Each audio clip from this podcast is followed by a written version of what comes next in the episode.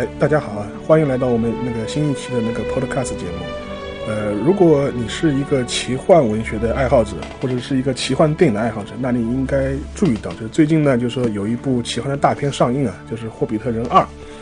呃，这部片子呢是整个一个《魔戒》的前传电影的第二部，也是刚刚上映。呃，我自己个人呢是就是在昨天。也是是去电影院看了，花了九十五块钱买了一张 IMAX 的剧目版，好好欣赏了一下。我我个人其实呃呃对那个魔戒啊，或者是对那个霍比特人啊，或者对奇幻文学的研究呢，并不是很深。呃，我说小说我是看过，大概大概也是要十年以前了，印象呢也不是很深。但是呢，我我看完重新看完这部电影之后呢，也是勾起了我一些回忆了，也是勾起了我很多关于这种奇幻文学的兴趣。呃，所以呢，我今天呢也是请来了另外一位朋友呢，就是来跟跟我们一起聊一聊，呃，魔戒，聊一聊霍比特人以及托尔金相关的一些话题。然后呢，这位朋友呢，就是他也是对那个奇幻文学以及托尔金呢非常爱好。呃，即便不算是一个专业的研究者呢，也是一个比较资深的爱好者。呃，所以呢，我们也先也先先请他打个招呼。嗯，大家好，我是沈宇。哎，大家好。呃呃。然后呢，就是我们就单刀直入了，就开始聊我们就是这一期的主题，就是有关于托尔金，有关于魔界这个世界，中土中土世界。呃，我因为我个人是先看了《霍比特人》，然后看了小说，但是由于时间呢比较久远的，我对整个一个故事的情节呢大致是有了解、有印象，但是关于这个魔界一个很宏大的一个创世的背景呢。其实一直是很模糊的，所以我也想请神宇呢，就是先跟我们聊一聊，呃，就是你你所了解的这样一个很宏大的一个托尔金构建的这样一个中土世界的背景是怎么样的？嗯，我大致来介绍一下这个托尔金的这个整个的，呃，从魔界和霍比特人，包括更古远的这个时代的，就是他的世界的体系。对，那，因为众所周知，这个托尔金他是一个。天主教徒，然后他受天主教的影响很深，然后他也是一个非常专业的这个中古语言的语言的研究者，他是中古英语和这个的比较呃，在传统语言学学界，他是一个比较权威的一个人。他以前也给是牛津英语词典，他是写过很多词条。那他既然这个来写作一个呃。这么一个宏大的世界，他虽然，呃，他可能我们最早看到的他写出来的一个成文的文本是《霍比特人》，对，是一个作为给孩子看的一个童话故事，呃甚至说他写的时候也特别注意，就是说把这些情节都控制在一个孩子可以理解理解的范围内来处理。那他这个可能让人家觉得可能啊，它只是一个童话。对，就如果你。不是只看过这个他的电影，你只看过他的，还看过他的原著的话，你会看到就是说，你们在《霍比特人》的原著里看到的那个矮人的王子，对，那个索林·橡木盾，不是像现在我们看到的那个这么帅的，这么帅帅气。即使他在第二部里面显得有一些黑化了一些，但是他以前就是并不是那么严肃正经的一个人。他他的有好多出场都特很可笑，比如说他们在。袋底洞前面一个个矮人冒出来的时候，对这个索林橡木盾这个的出场，就是让很多人就跟觉得就不那么具备王者之气。嗯，因为呃，在电影里把这个情节改编成说，所有人都到了，到了，对，在大家准备吃东西的时候，索林来敲门，敲门，对，然后索林说：“哎呀，这个。”找错地方了。是虽然这个电影里还是保留了一些对索林的调侃，把它搞成是一个路痴，对。但是在原著中，他的那个出场方式是这个更可笑的一个出场方式。我来稍微这个讲一下，就他原著中，原著中他他们是一会儿来几个人，一会儿来几个人，电影是一样的。但是索林的出场特别搞笑。大家知道，十三个矮人中有一个特别胖的。邦博，他在第二节在在第二集的那个电影里，这个表现非常抢眼，被大家称为是胖子界的 Legolas。对，索林出场的时候是被邦博压在下面的。对，因为他们这个敲门的时候，比尔博士猛地开了门，对，所以所有人倒下来。他是被压在下面的，索林是敲门的那个，他被压在下面，所以他的出场非常的难看，对，就完全没有像我们现在看到那么伟光正的一个对，身兼富国大业的王子形，象。虽然矮了一点，对。那这个霍比特人是就是这么一个就是非常有这种很多可笑的元素的这个童话，充或者充充满童趣对对对，童趣的一个一个书。那我们再看到，在霍比特人大获成功之后，他就写出了一个魔戒。魔戒，魔戒。不是说他这个魔戒这个是一个简单的霍比特人的这个续集续集或者是成人版的一个续写，而是他早年就已经在这个他自己的。脑海中已经浮现出就有这么一个我们现在看到的中洲世界也好，中土世界也好，Middle Earth 这个东西。那这个东西是怎么来的呢？对，就是跟他早年的这些经历都有很多的关系。对，比如说他这个对语言学的这个热爱，他对北欧的神话、北欧的这个传民间传说，还有中古英语这些东西、这些领域上面的这个，还有跟他本人就是说他参加过第一次世界大战，对，就这些东西都是有很深的这个联系的。所以他早年我们可以在他的那些诗作中已经可以看到，就是说现在我们在《精灵宝钻》这本书中可以看到的某些情节已经已经出现了，只是说那个世界当时还没有被他完成，完整的这个是展开或者动笔写下来对。他写下来的时候的那个切口是一个非常小的切口，就是从霍比特人开始写起的。对，这也是我们可以看到为什么我们现在看到的第一本托尔金成文的书是霍比特人，霍比特人，然后是魔戒。对，在他生前，就是说整个中土世界、中洲世界只写了这两本成文的书，对，就没有别的，就是说，呃，这个比较大篇幅的东西出来。对，那在他死后，他的儿子这个小托尔金才把他的这个精灵宝钻给整理出来，出来然后我们才可以从这个精灵宝钻里面，这个而不是以前仅仅从那两本书，对甚至包括魔戒的附录里面读到那些只言片语关于这那那个世界的事情。对那整个世界构造是怎么来的呢？我们现在平常讲到的这个魔界，我们讲称把它称为是第三纪元的末期末期，对，和第四纪元的开始。开始那第四纪元是人类的纪元，对，那前面三个纪元是怎么样的呢？嗯那世世界诞生之初，嗯，只有一个唯一的真神。对就我现在尽量用就是大家能够大家可以理解的那种或者是方式来我们日常概念中比较常对对对常见的一些概念，这些东西，来讲，也就相当于最初世界有一个上帝，对，上帝创造了很多天使，对，然后天使中有很多非常就是说光彩夺目的、非常聪慧的、非常嗯，这个让人家觉得是过人的天使。那结果天使中有一个最美好、最美好的形象，嗯。他堕落了，呃就像就像撒旦一样，就像基督对对对，他就是堕落，最后堕落就变成是是一个反派的角色，就相当于我们平常讲光明天使和堕落多天天使。对。光明天使在努力的这个创造这个世界世，界，然后堕落的天使就每一次把这个世界就是要要要不是毁灭掉，就是说是去妨碍别人，就就比如那就相当于就是说一个小孩子在玩沙，对，然后另外一个小孩子把那个沙堡推倒，推倒，对。然后那小孩子再造，到最后就是说这个世界虽然还是定型了，对。但它并不是光明天使一开始想要让它成为的那个形状。对，，由但于由于破坏的原因，对，所以就是说海和陆的形状不是原来一开始所设想的。嗯。那这个整个世界就这样定型了之后，世界上有好几块大陆，嗯，也有中间被海所分隔。那原来的就是说光明的这派天使，他是住在西面的大陆。当他们的这个唯一真神，也就是像上帝一样的这个角色，告诉他们就是说，这个世界还会诞生一些新的造物，对这些造物，呃这个就被我称之为我的首生子女和次生次生子女。那首生子女就是我们现在可以在魔戒、霍比特人看到的精灵，精灵次生子女就是人类。那次生子女和所生子女，他们一开始都是诞生在中中洲这块地这个大陆上，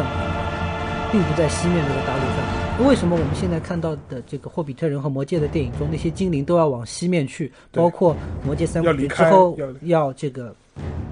这个魔戒三部曲最后的时候，就是魔戒远征队的那些人都要往西面去，包括这个我们可以看到魔戒中的王者阿拉贡嗯，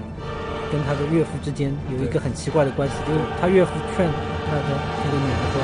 这个阿拉贡是个凡人，凡人对你的宿命是要跟我们往往西面去的去，就是你你如果不跟我们往西面去，你就要看着你的老公比你先死，就会看这看到这些。那其实因为精灵在这个原来的设定中是有一个往西去的，就像像自带属性一样的。那为什么精灵会往西去呢？那是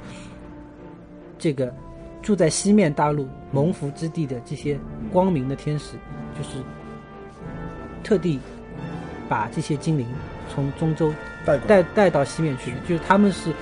精灵是永生不死的，除非他是这个被杀的，或者是因为什么悲痛或者怎么样的元素，就是说自己形如枯槁，就是说，呃，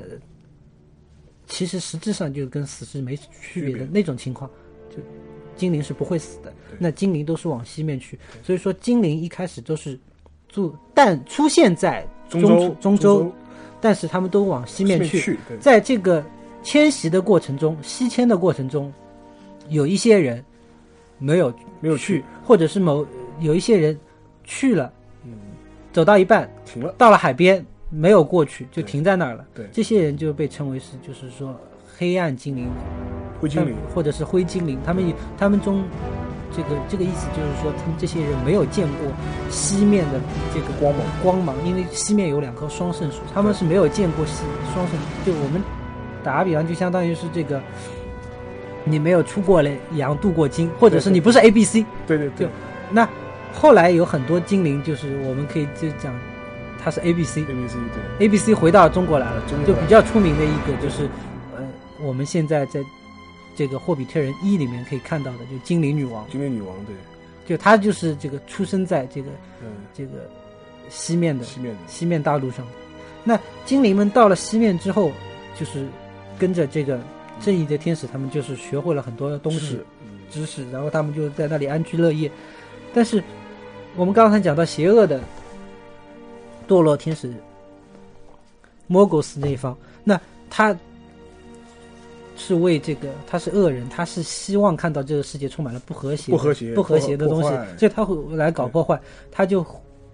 这个伙同另外一个邪恶的东西，就是蜘蛛。嗯，一个大非常大的蜘蛛，它是被莫格斯一起诱惑堕落的。然后它本来不是蜘蛛的形状，它是后来借用了蜘蛛的外形。形，这只蜘蛛就是，也就是我们在这个嗯，霍比特人里面和魔戒里面可以看到，经常经常出现那些蜘蛛的祖先，就是祖先。那这个东西一起，他们两个人合力把西方的双圣树给破坏了，嗯而且摩格斯把这个精灵们创造出来的一个精灵宝钻嗯，对，给抢走。抢走了，那这个美好的世界就从此就破坏了。那么精灵们这个为了夺回自己嗯创造出来的精灵宝钻，就发生了很多就是说比较悲悲惨的事情。嗯，那比如说创造出精灵宝钻的人，他想夺回来，夺回来，那么他就要渡过大洋去东面，去东面。但是问题在于那个时候大家的意见是莫衷一是的，对，就有的人说不要去，有的人嗯，要去，有的人就是就是说，可能自己不想去，但顾念情分，各种各样的情况。对，那么创造出精灵的人，嗯，天使，啊不是这个创造出创创造出啊不是创造出这个精灵宝钻的这个精灵，精灵。他就是带领自己的一族就要往回走。走，他到了海边的时候，嗯，他这个抢夺了同样是身为精灵的人。所造出来的船，嗯，上了船，然后就往东去，东面去，甚至把他们坐不下的船嗯。就烧掉了。但是别的同族的人还背负着情谊，还是得帮跟着帮他们。那么就是从整个大陆的最北面有一片大很大的伏兵区，跟东面的土土地接着，他们就从伏兵区上这样艰难的走回去了。对，也就是说，在这个事件中，造成了就是精灵的原罪。就精灵虽然是上帝的首生子女，但是他的手也不是很干净的，就是已经被迫发生了各种各样的，就是呃这个骄傲有的时候就变成了傲慢，对对，就对。就就会然后就会种下很多的苦果。对。那么精灵就回到了这个中途。中途，然后跟这个莫格斯这个人来打。打。那莫格斯是个大 boss，那么精灵肯定是打不过的，打不过。那么在这其中就发生了很多就是很可歌可泣的这种，嗯就是说你悲壮的故事。对。然后在第一纪元，纪元的结尾，就是终于就是说嗯，还是有人回到了西面嗯。去，相当于是讨天兵神将一样的。，通过通过对，就像讨考天兵神将这种的外来介入的方式，嗯。就把这个莫格斯给给灭灭灭掉了灭掉了之后，这个第一纪元就结束了。嗯但是莫格斯灭掉了之后，不代表这个世界从此就变成是欣欣向荣的一片，不和谐的因素还是在因为莫格斯当年创造了各种各样千奇百怪的。呃邪恶的生物，或者是有些生物是被他引诱的堕落的生物，生物还是存留在这个世界上。那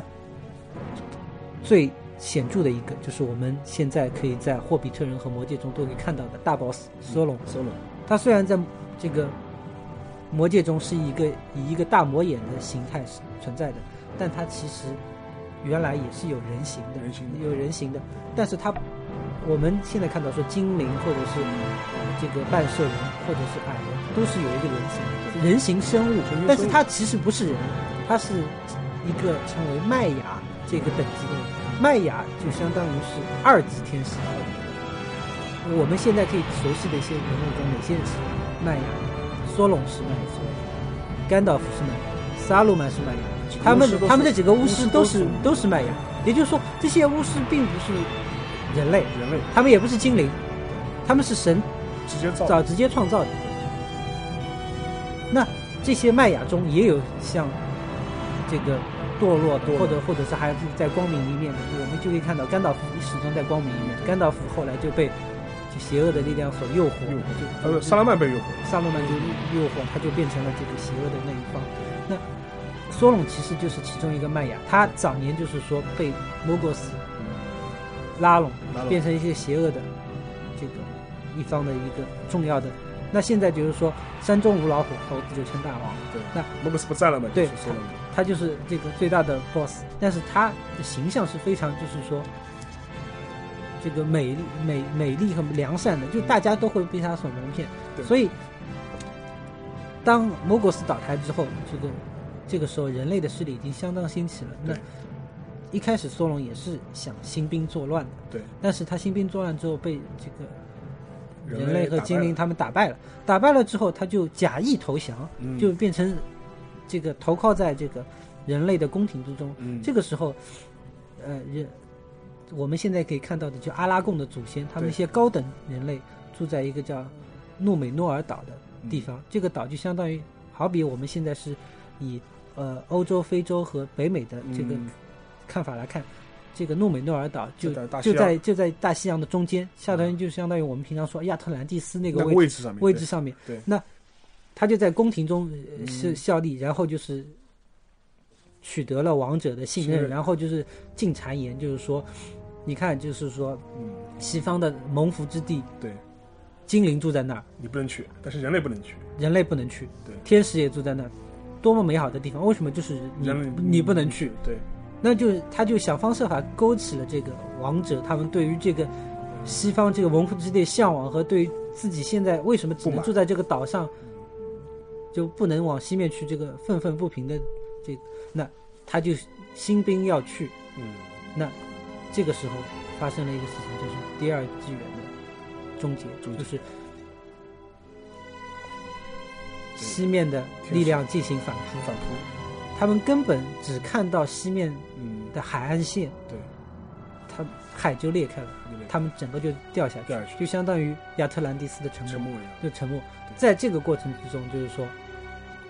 索隆嗯。他的形体被消灭，被消灭掉就后来就再也没有索隆的形体了。但是你现在还是，比如说电影里它又呈现出来，就是一个魔眼的当中会有一个人形的一个像很像个黑颜色的一个魂一样一样的东西，那个东西就是它，其实就是说它的魂魄，魂魄，它的魂，它的形体消灭之后，它的魂魄逃回了中州，对。总是想伺机在东山再再起。对，那在这个过程之中，呃虽然这个诺美诺尔岛沉没了，但是还是有很多的这个人类有有留存下来。那留留存下来留存下来的人类，就是说残余，他们就在我们现在看到的中州大陆中州建立了一个很大的国国家，叫阿诺和刚多联合王国。那我们现在看到的就是说，这个罗汉国刚刚多的这这个刚多，其实就是原来那个这个国家的残余。残余就是它本来在北边，就是在夏尔的再上面那个位置，它有一个叫阿诺的地区，也是它的，原来也是它的这个国土国土。那之后就是我们可以在魔界中看到的倒叙的那个情节，就是说精灵和人类的最后联盟，对。他们这个打败了只有这个灵魂和靠灵魂牵系起来的那个铠甲的那个那个梭 Solo 当这个一刀下去，圣剑一刀下去的时候，他就是这个手指头斩断斩，断了，那指环掉了之后，他那个魂魄就就消散掉了。就消散掉了，就是说暂时已经就是说不存在了。那这个时候就开始了，就是说我们可以在魔界中看到的，就是说这个指环就被他带带带走走。本来埃尔隆的劝说，他就是说末日火山近在咫尺，你为什么不把它销毁掉？他觉得这是我的战利品，我对对，对为了这个东西死了这么多人，家人也死了，我带回去。那我要带回去，结果这个事情就戒指就就落在了这一方。那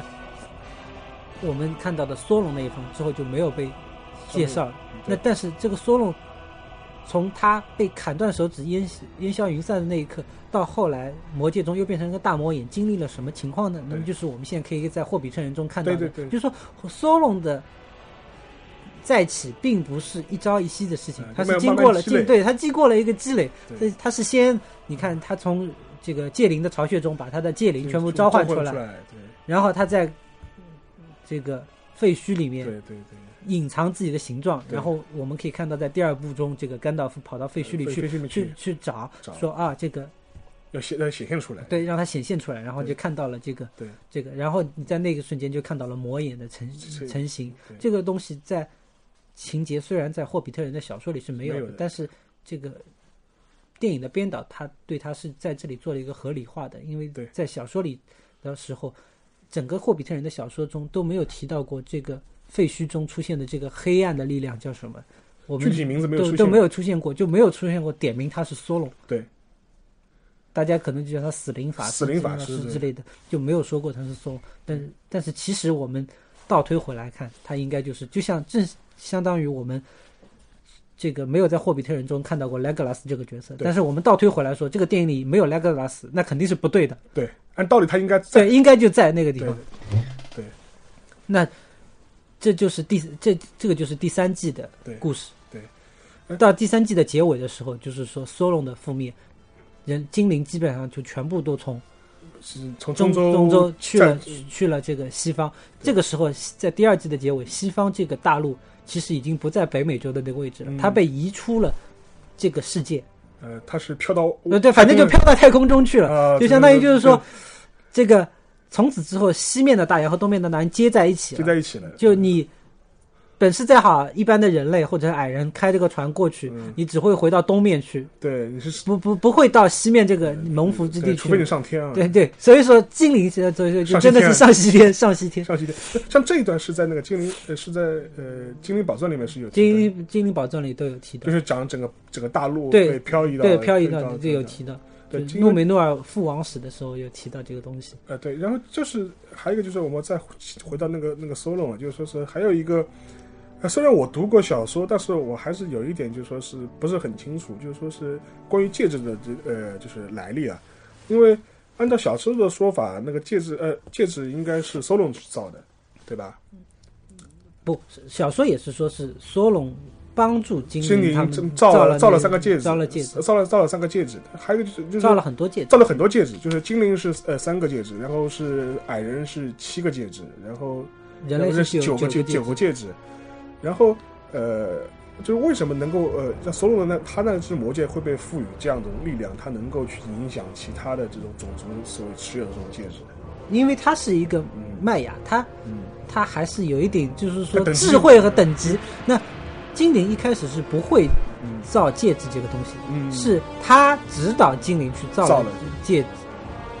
造完之后，精灵也不是这个省油的灯，对，他精灵一戴上，就是说他们这个指导着造出来的戒指之后，发现不对，对。就感觉到有一种力量的迁徙。其实那个时候就是索隆，他偷偷摸摸的，所有的造戒指造完之后，造了一个可以驾驭他们的戒指，戒指在那里。那么精灵就觉得事情不对，所以他们就把他他们所有几个比较厉害的三个戒指就藏匿起来。对，就是后来就是我们可以看到在甘道夫手里的一个火之戒，在精灵女王手里的这个水之戒等等，就这几个戒指就是被藏匿起来。然后，因为人类和矮人，人类有自己的弱点，矮人的弱点就更不用说了。对，那他们就是都接受了他这个戒指之后，就是九个人类就变成了戒灵。然后再回到那个就是几个种族的开端啊，就是有一个问题应该应该还是要探讨，就是就是矮人的来历啊，就说是我们也前面也提到了，就比如说那个经就是在那个第三，呃就是在第三季那个啊第二卷结束的时候，这个人类与那个精灵的最后一次联军啊，你可以发现在整个过程中好像没有什么矮人的份，然后。在整个过程中，就矮人的来历，它是呃是被谁创造的？就说是不应该不是上帝直接的创造造物，对矮人不是上帝直接的造物，矮人是其中一个比较善良的天使。是天使造出来的，造出来的他是用泥土和岩石造出来的，呃所以说反过来就是说他的，就是他从他来源上来说，按照这个，他是自身，呃就是位位阶来说，位阶来说，他要比人类和精灵都要低。对他不是他不是上帝的首生子女、次生子女，他是上帝创造的天使，天使在创造了矮人。呃，所以说这也能解释，就是说为什么是说那个电影，就是电影里面、小说里面其实都是这样子，就是说，比如说，呃，精灵就是对矮人的态度一一般都是非常不屑，或者非常看不起。因为怎么说呢？因为矮人这个他有这个艰苦坚韧的的这这个特特质在那里，但是他这个爱财，呃，就对，比较爱财，他他也是手艺人，他有自己的手艺，可以靠这个。但是你我们确实也看到，就霍比特人这里面嗯，整个的祸端就是由因为矮人爱财爱爱财，就是矮人挖的太深，对，触触怒了这个呃，这个炎魔，炎魔，矮人挖的太深，财宝太多，招来了恶招来了恶龙龙。，对。这是其实一系列都是说矮人他也有自己的弱点在那里。那矮人他这个种族其实，在这个原来的嗯就是说、我们可以看到的第一季、第二季中，他也是有出现，但是因为戏份不多，呃，对，戏人确实不多。就矮矮人他在这个呃，我们可以看到，就《精灵宝钻》的一个一个章节，甚至是说，呃，这个小托尔金他后来又把这个章节单独又扩大出出来，出了一本书，就是《胡林人儿女》，这里面也是有有矮人这个种族的出场的，甚至说这个矮人也。就是影响了，就是说主人公的这个这个一生的这个命运，嗯这都是有的。但是确实总的来说，这个矮人在这个嗯，这个世界里世界的进程中，他好像推动历史进程的相当少，在比较早的纪元里面是不是很多？不是很多。就我们可以看到，就是说比较明显的推动了历史进程，那也只是在就是嗯第三纪元的末尾，对也就是说霍比特人这个五军之战中，对就比可能算是比较，呃，比较华丽的登场了一下，但是从整个纵观那个整个魔界最后的第三纪元末期的战役来说，它只是个侧面战场。对，因为它就是集中在北面嘛。对，因为在集中在北面，而且其实你如果你看那个《魔界三部曲》的正传的话，其实呃关于这个北面这个战场，也就是那个孤山这一块，基本上也没怎么多提，对没没有多提。而且实际上按照那个霍比特人以及正传的后面的那个整个故事的发展来看的话，你也可以发现孤山呃。在那个甘道夫同志的这个庞大的思想、那个战这个这个战略当中，这也是一个很侧快、很侧面的一个地方。他当时去孤山主要目的是因为想在那个，呃，就是抢在那个索隆的势力完全复兴之前，先把家里的那个内患给解决掉，免得以后能够那条黑龙会跟那个索隆会联对对对会联合联，是出于这个目的去那个孤山的。呃，然后就是矮人了，就说那是那个小说里面就说出现一些比较邪恶的生物，比如说像半兽人啊，或者像像食人魔或者这个哥布林啊，他这个是不是也是完全就是完全也是像被那个索隆或者哥呃索隆就是之后自身慢慢造出来的这种东西。对，大部分也都是这样。这邪恶的生物大部分也是，也有一些就是说，嗯很早吗？就呃是呃，在这个书里也是这个语言不详，比如说像这个食人妖，嗯。食人妖在魔界的附录里也提到，就是他就是语言不详，就是说他很早就出现在中中州大陆上，就是就是你也不知道他这个东西食人妖这个东西确切的说是嗯。呃谁造出来的，但是但是你可以看到，我们可以看，比如说看魔界嗯。这个里面，你可以看到，就是说，像这个半兽人这种、强兽人这种对，它就有两种生产方式，一种是就是像我们平常看那个《魔戒》第二部里面，萨鲁曼就是基因工程就就造就完全是造出来的，基因工程，就造出来的。还有一种就是你可以看，就比如说我们现在看霍霍比特人里面，你看就这个苍白的半兽人阿佐格，他有个儿子对。波格。那那这个在波格电影里面没有有出现。啊有出现啊，电影里出现。电影里出现，就是波格就是跟莱格拉斯打架，然后打的年轻气盛的莱格拉啊，斯，这个出了血，他终于终于见了血。对他他非常不爽。对我们确实可以看到，就是说像莱格拉斯那个角色在霍比特人里的这个性格表现，嗯。跟在魔戒中差好多，多就是他这个时候真的是毛头小伙子，年轻气盛气盛，的，就就是就跟这个未来我们在魔界里面可以看到，完全像贤内助一样温柔 温柔，这个就完全是全能的精灵王子，就就就就还还差还是差很多，就是还是愣头青。愣头青。嗯，然后呃，再接下来讲，就是有一个就是不得不提的，就是霍比特人的来源啊，就是呃，在我记忆中，好像书中对霍比特人来源的交代也不是特别清楚，对魔界的开头有对霍比特人有一有个描写，有一些描写，但是霍比特人的这个来源，这个霍托尔金对他的解释也仅限就是说，他们跟我们人类的亲缘是很近的。近的，对，就其实他是有点就是暗示，就是说，就是霍比特人就是嗯其实也是人类的一种，一种。嗯。就我自己嗯的想法是觉得，就是说，因为他写霍比特人的时候，嗯。他是把他写的跟一个英国普通小孩的身高一样高，对，就可能他是把他就是啊，就是那个时候他在霍比特人里面，他把这个种族去设定为，就是说，因为它是一个童话性的故事，可能对是说是一个英国小孩，但是到后来你不可能把他只当小孩看，就可能只能把他当成是于说比较一个完美的，呃然后就是说保保持着童童心的的。英国人吧。对或者可以这样讲，但是呢，就是就就回到我们这个这开头的霍比特人的整个一个以及整个魔界的冒险的开端，就是说我作为读者的话，就一直会有一个困惑，就是说我们的那个甘道夫同志为什么要死盯着霍比特人上？就是说一定要，尤其是如果是在魔界正传中的开始，你可以因为是有一有一个来龙去脉，你可以理解。但是在那个霍比特人一开始的时候，为什么一定就抱定了说我们一定要找个霍比特人去跟着我去冒险去？这是我这个我我印象中好像书里面也后甘道夫好像也没有太多的解释这件事情，所以说我不知道神宇，就你怎么看？你怎么看这样一个情节设定？这个情节设定对我来说，我也觉得是，就就是既然他这么设定了，你只能这样去嗯。接受他这个设定，因为你可以看到在魔戒的附录里也好，嗯。你都可以讲看到，就是说这个甘道夫去找这个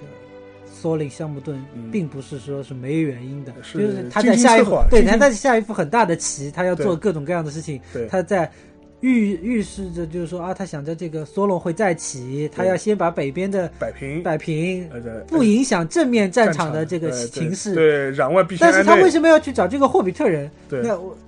你只能从他这个霍比特人这个种族的设定和这个嗯，这个 Bilbo Baggins 他这个人的这个性格来看，就是说他他像是个比较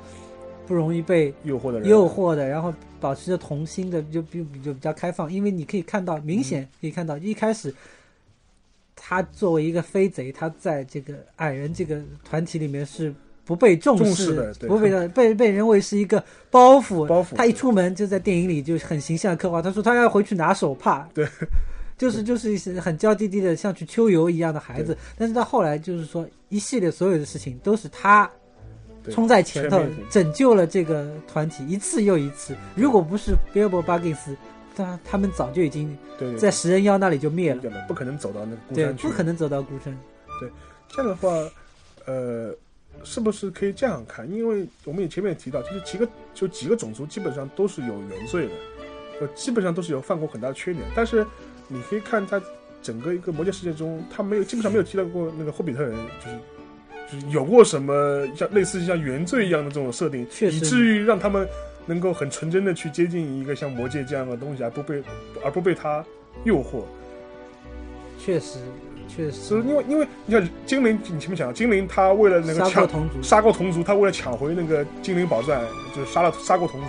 人类嘛，不用不用讲了，对吧？对 人人类更不用讲了，矮人嘛，爱财爱财爱财贪婪爱财。但是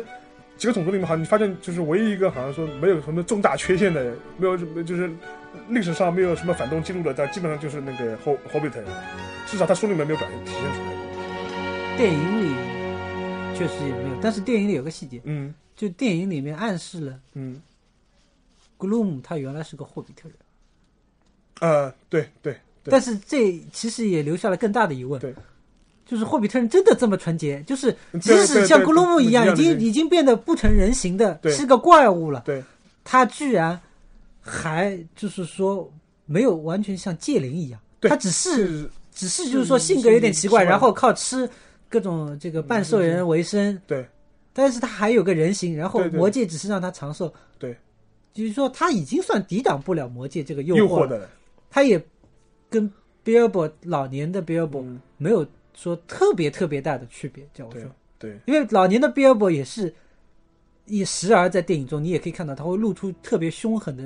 对眼神，包括我们看到他只是拿到那个戒指没有多久而已，呃在第二部里面，他对对，为了夺回那个魔戒，他就看到那只蜘蛛的那个幼虫，然后就是一顿乱砍乱杀，杀，对。非常这个这个整个眼神看起来就已经不对劲了。而且因为还有一个，就说是那个，就是那个呃，《魔戒》电影正传的第一部的时候，当时也是有有过一个情节，就是说是。就是那个老的那个那个呃老老的那老的那个那个包庇要出门嘛，当时呢，当时呢，当时那个甘道把他叫住嘛，说你是不是有什么东西没有没有没有没有留下来？对对对，就戒指嘛，不舍，得戒指。不舍得是。当时那那个时候他还是就说是那个就是才把那个东西拿出来给拿拿出来给那个。但是至少他自己有过决定要离开这个戒指，对并不是说像像 Gloom 一样，完全就是说就就就是被这个戒指所牵住。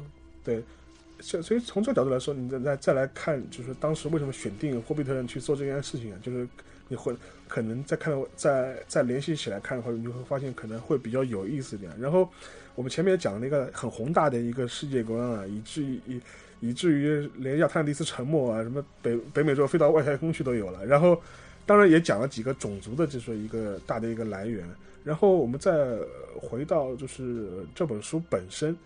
呃。因为我相信，就是说，那个我们的沈宇他电影也看了看过了，然后那个书书也是就是非常熟悉。从你角度来说，你觉得电影中的情节，呃，电影中的情节改动，嗯，你你作为一个很资深的一个原著的爱好者，你是你能你能够接受吗？因为我知道有一些人可能是，因为他有些旁支的情节是被压缩了，或者被被归类在一起了。或者有一些情节是被深造出来的，《霍比特人二》中更明显，因为就深已经深造出来一个女精灵的这样的一个角色了。你作为一个原著的一个很很很资深的一个爱好者，你觉得这种改动你能够接受吗？嗯，我觉得要这样看，因为嗯。电影是一个通俗的东西，嗯对，它是它是仅限于像霍比特人，即使比较长，它也两个小时，两个小时就是肯定在三个小时内要结束的一个东西。对，你需要把很多情节嗯，都要讲清楚，对，然后又要让人家觉得好看，对因为明很明显，我们现在看到这个动作戏非常多，不是在第一部里面还有一个精灵女王这个女性角色是在那，第二部就完全没有了，第二部完全没有。嗯如如果你只是按照按照原著的看的话，一群老爷们儿的戏，真的是一群老爷们的戏，你就是这个完全没有女性。对那你这个戏该怎么看呢？就是对对对，就这个没有没有女人这个戏绝对不会好看到哪里去。虽然就是说你可以说编导们这个萨菲普京编出来的这个这个矮人与精灵的这段恋爱，跨种族的好恋爱好像，有些这个有些人嗯这个确实让人家很难接受。对，但是有一个女精灵的诞生，我觉得是嗯。不会奇怪的。对，而且那个剧情其实，呃，这个新加的剧情其实我个人觉得有点突兀啊，就是他们两个就是互相对望了一眼就冒出感情来了，以至于就是说是那个女精灵动了凡心，就跨就是也不顾矮人的身份啊，就一路生死相许追出去。另外一个居然还安排了，就是说跟三个人之间的这种三角恋啊。那这个三角恋，我确实我也没有觉得特别明显，但是确实就是说，这个你看人家三代王都说了，我儿子很高等的，不能娶你这种低等的精灵。那好了，这个呃，嫁入豪门的这个梦梦梦想破灭了嘛？你看是吧？然后愣头青呢又不太解风情。对，你看矮人多解风情的，这个泡妞有一套，住在牢关在牢房里，一块石头就泡到了。然后讲讲什么故事啊，什么什么月亮啊，对对对对对对。你看，包括他在最后就是说，他躺在这个这个巴德家的桌子上面，脑袋上整的一碗核桃。对。刚刚被人家这个救醒救醒的时候，他居然已经开始泡妞了。对，你说你不可能不是，你不可能是他，他很美好，他远在天边。对对。对对对，而且但是呢啊，我们可以做到预测了，因为这个情节是被新加出来的，原著里是完全没有的。但是我们读过霍比特的小说都知道，其实这个 Killing 这个角色在原著中是死掉的，最后最后是死掉的。所以说，我们就不妨先做，可以做这个题外话，就是说多来多来两句啊，就是你你会怎么预测第三部他们两个这个跨种族这段恋情的结局呢？呃，因为在这个。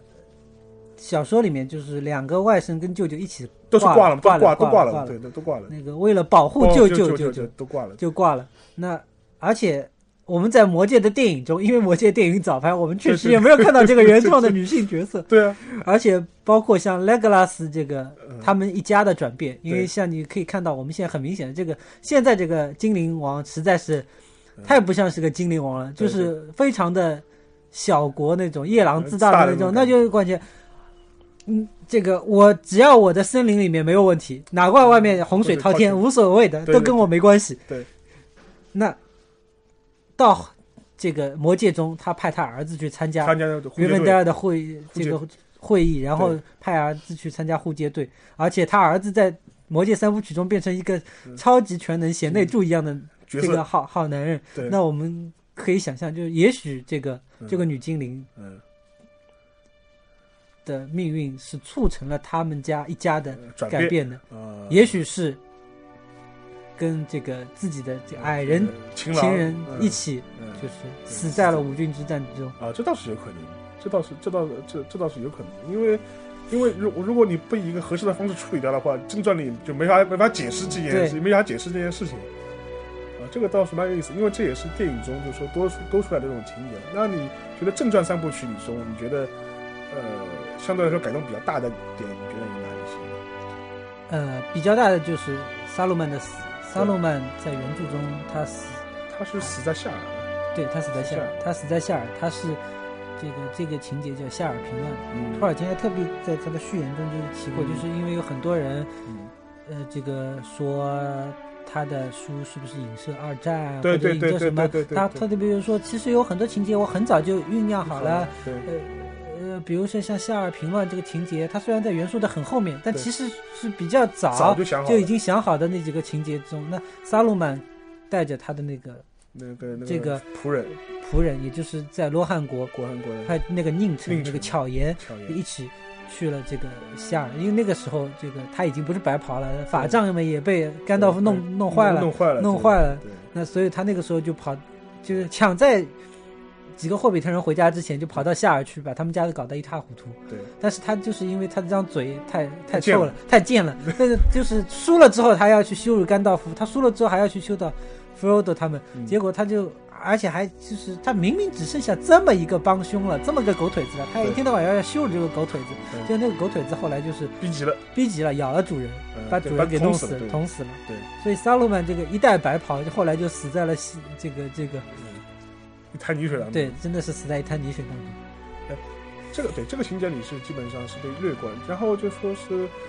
呃，在那个就是在那个《魔戒三部曲》电影的最后，他后面我我我印象中是他们一帮人是坐了船走了。按照这个逻辑，按照我们前面讲的那个开篇那个逻辑的话，就应该是他们是坐船去西天了，应该是这样，应该是这样，应该是西天了，应该是这样理解对吧？对，应该。像如果是这样的话，等于是等于是从第三纪元之后，就是一个就所有的精灵就基本上全部是离开了中州这个世界。对。然后后面的后面一个纪元就是从就是成为一个所谓的人类的世界，纯人类的世界，纯人类的世界。那如果这样看的话，是不是呃，我我我一直有个想法，他是不是会有一种是想写一个，给你的感觉是不是在写一个人类的像前史一样的这种这种这种？确实是这样这样是这样，因为魔界的这个世界其实就是我们现在这个世界，对。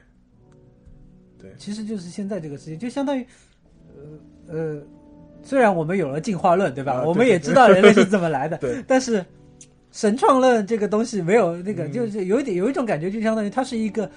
比较文艺的神创论的版本。版本对，版本，就是说后来人类的世界就开始。就就第三纪元就开开始。不是第四纪元第四纪元第四纪元全全人人类的纪元，对。因为这个所有跟这个魔界、跟嗯。过去古早时代相关的那些东西都走掉了。都走掉了，就因为平常你看，这个人类是不允许上西天的，上西天矮人更加不用说了。但是矮就是远征队中的矮人和人类都上了，都上了。去了，都去了。都去了。因为因为他们是跟那个魔界有直接接触，对。所以说必须要离开中对霍比特人，因为霍比特人其实也是人类的一种嘛，他们都是都去了这个。对对对对对，呃，然后讲到后面讲到这里的话，我就觉得是非常有意思，因为我们刚刚也提到过一句，虽然那个呃托尔金他自己本人也一再强调说他这本书，他这本奇幻文学其实跟跟现实的世界没有关系，他不是要写出来影射这样一个现实世界的，呃。但是我们也，但是我们前面也提到，其实他早年的一些经历对他整本书的创作还是影响蛮大的。呃，第一个的话就是说是他打过二战，然后打过一战啊，打说错了，他打过一战，然后他经历过整个一个呃就是一个工业化之后的一个社会。其实你如果你读这本书的时候，你会很明显感到一种就是反工业化的一种情节在，以至于你想他描述他的那个霍比特人的家乡夏尔这个地方的时候，你感觉就是一副对，第二次山工业村山第二村田园次工业革命对他的影响应该还是很大的。对，我说我不知道神你你怎么看他他他在书中描写夏尔的这样一个像世外桃源很田园的这样一种风光，夏尔和霍比特人这个生存的这个方式。整整个方式、整个习俗，这个毋庸置疑，绝对是英国田园式的。就是包括在霍比特人小说中，他呃他的小说是经过修订的，就是说他曾之前的版本曾经曾经都是说出现过一些，就是说不可能在那个世界里看到过的一些东西。嗯呃词，他但但是他后来有一些有修订，对。就比如说他说，啊、这个世界里没有警察，呃因为他是呃，给我们在解释，解但是但是他用的这个词，其实在那个世界里就不不不应该出现不不应该出现，又或者是说，呃，他以前曾经用过大象，他后来改用了门马，对或者是说他有一些词，他为了特地避免让人家觉得太呃就是说，不是说影射悲痛，影射是完全是死扣着英国来写。他甚至说，比如说像番茄和土豆，他用的词都不用我们常见的词，用别的一体的词来但是毋庸置疑，这就是英国乡英国乡英国乡村的这个生活。生生活。你看到他们就是这个生活在一个草草原上，然后是说没有多大树，你可以看到他们对树有一种就是嗯说，霍比特人对树有一种恐惧，他们是觉得这个住在雄鹿地的白兰地路家的人就不正经，他们觉得他们家是住在靠近林子边上的，就觉得林子里面不干净了，是往林子里窜是什么？所以他们对这个。Bilbo Baggins 和 Frodo Baggins 都有一个说说他看起来就就不正经。就不正经，他们两家的人人母系家里面都不正经，就就一天到晚喜欢到林子里去，都就他们是非常这种，呃，这个安分守守己的，根本不会想到往外去跑的那对对对，所以就特别奇怪，所以说就回到你刚才之前讲的一个，就是说，嗯，这个这两个人为什么会被甘道夫选上，真是神奇啊！对，就，这就是说，如果一般去找两个霍比特人普，通的霍比特人，霍比特人他确实也是心地很纯洁的，不会受魔界影响的。但问题在于这两个根本就不会出门啊！啊，出都不会出门。对对，因为一开始的时候就是说是那个电影里面其实有有过一个比较比较明显的一个描写，就是说甘道夫第一次去找那个巴巴根斯的时候，说一个就是就是巴根斯应该说我我我我是不会出门的，对我是你你你你你走吧，就是。一开始以为他是来推销卖烟火的嘛，他说我，他说呃，他说你不要找我，我是不会走的。但是后面就是还是被他一步步引诱出这种好奇心，对开始跟着他一步步出去了。对，你可以在加长呃，就是《霍比特人一》的加长版里面可以看到一个嗯童年的回放，嗯这个回放在就是正式的平常的版本里没有，没有的就是小的这个 小的这个 Bilbo Baggins，Baggins 嗯就是以前在市集上面，嗯然后就是说这个跟这个这个甘道夫有过一个互动的情节，嗯很短的情节，再嗯加在里面。对，就其实他就是说他小时候是一个还是一个活泼好动的好孩子，呃不是后来这个我们可以看到呃一开始的这个坐在门口宅是着抽抽烟的那个宅男，不是这个样子。所以说以至于甘道夫对他有印象啊，这样的话他肯定有提对供，更合对，他是理的解释。从小就看着这个人，他觉得这个人愿意闯得出去的人。对对对。然后，如果呃，另外的话就是说是，这是这是这是那个霍比特人嘛，但是你就相对啊，就是呃，像那个 model 啊，或者是那个萨拉曼他那个就是他那个塔，萨拉曼他那塔的那个这过程中，你会发现他生产就是说是半兽人或者是武装半兽人。给你感觉就是一个大工业生产的一个大工厂的这种这种感觉，就是印象就非常明显非常明显，就是他把翻贡司令就全部就是砍掉了，所以以至于说树人出来造反嘛跟他，跟他造反出来。。所以说这样的话，当时我就感觉就是要，就是感觉就是一种工业化武装、工业化生产。他筑起了高高的水水坝断流流，对吧？就是这样的话呢，你是不是也可以觉得他是那个托金斯，他是不是这种自然主义的这种倾向就非常非常明显，在这蛮明显，在这本书里面。在他这本书里面，呃，这是这是我们前面讲到，就是说是就是他书中的就是可能对工业主义的看法，对自然主义的看法。另外一个，我不知道沈宇，你觉得就是这本书里面就是有多少就是说是托托尔金他作为一个比较虔诚的天主教徒，以及基督教神学对他的一个影响，以至于在这个书中的有所体现。的。这个很明显，嗯。你可以看他这个《嗯。精灵宝钻》的就一开篇嗯。的那段，就是关于创世的这段，嗯。就他这个创世的故事写的非常的，就是说他的遣词都是嗯。很、很有圣经的那种感觉的对对对。甚至于说说译者嗯。在翻译他的时候也是要扣着就是我圣经的们汉汉字。汉字的和合本的那种那种圣经。的那种意味在呃来翻译这个东西，嗯。就他他自己是个，就是他他有个意识嘛，就特别有意思，就是他跟写《纳尼亚传奇》的 C.S. 刘易斯是、这个是好朋友，嗯。他就是跟好朋友去传道，说你也加入。啊。但问题就在于，嗯。搞笑就搞笑在于，路易斯加入了一个基督教派。啊，不是天主教，所以他们两个有一段时间就就闹，有点闹得不会不太就不太欢愉，你知道嗯。吗？就他他很很努力的去跟他说服他，你要加入加入这个信信信仰，要信基督，就呃这这信的是这个信错了。对，信的基督教不是信天主教。嗯。但你可以看到，就是说他他这个人本身对宗教这个事情还是比较前进的。如果是这样想的话，是不是呃，因为我们我们在就是之前也跟我也跟神宇闲聊的时候也谈到过一点，你可以发现，其实，在中土的这个世界观，在魔界这个世界观中，其实哪怕乃至乃至于像甘道夫这种人，或者是像索伦这种人，其实他的呃威力并不是那么的大。就说你比如说像甘道夫，他也是有很脆弱的一面，他也不能呼风唤雨、山呼海啸。即便是像 Solon 这样一个大反派的一个 BOSS，他的能力其实你感觉也是比较有限，他他要花几千年去积攒人品，重新复出，对，然后但是被人家一刀就被人家这个砍断，手指头砍掉了。手指头砍掉了，就没有什么神功护体这啊，没有神功护体，你感觉是非常是一个虽然是一个奇幻世界，但是你感觉里面这种这些很神奇的人物都是一个很低魔的属性，是不是也跟一个这种他基基督教背景也有关系？他不愿意就是讲一些特别神神怪怪这种东西出来，对，不与乱怪力乱神这种东西。所以说你就发现这虽然是一个很奇怪的世界，但是它总整体感觉来说又是一个呃没有人能够超越，能没有一个人能够在这个世界的造物主之上能够超越这个世界规则，能够改变很多事情的，做不到这一点。没有，没有，没有。你现在从现在的讲法来说，类型文学发展这么多年之后，你到最后就是可以扣他一个帽子，说是低魔属性。但低魔属性。在他那个年代没有低魔属性这那个说法。我情愿就是说，他不是说他要写一个高魔或低魔的故事，而是在他自己的整个人的观念里面、三观里面，他是不会不会会有不会不会有这样的想法的。对对对对，这个就呃这个我们就就是聊了一些，就是嗯前面一个嗯看这本小说，以我们对托尔金的一些想呃，就托尔金创造这背景的时候，他可能会受的一些影响的一些一些揣测啊或者推测啊。呃，另外就是说是其实。在西方的整个一个文学的谱系当中呢，其实托尔金的这本呃这一套魔戒的这种呃呃书呢，其实已经也已经超越了一个类型文学的一个概念。在整个英语文学的过程，呃，整个英语文学的世界当中，地位是非常高的。所以说，我觉得，如果声音你你从一个就是说从文学的这种角度来看呢，你怎么会你会怎么评价这样一本书，而不是仅仅基于一个奇幻文学的一个角度？呃，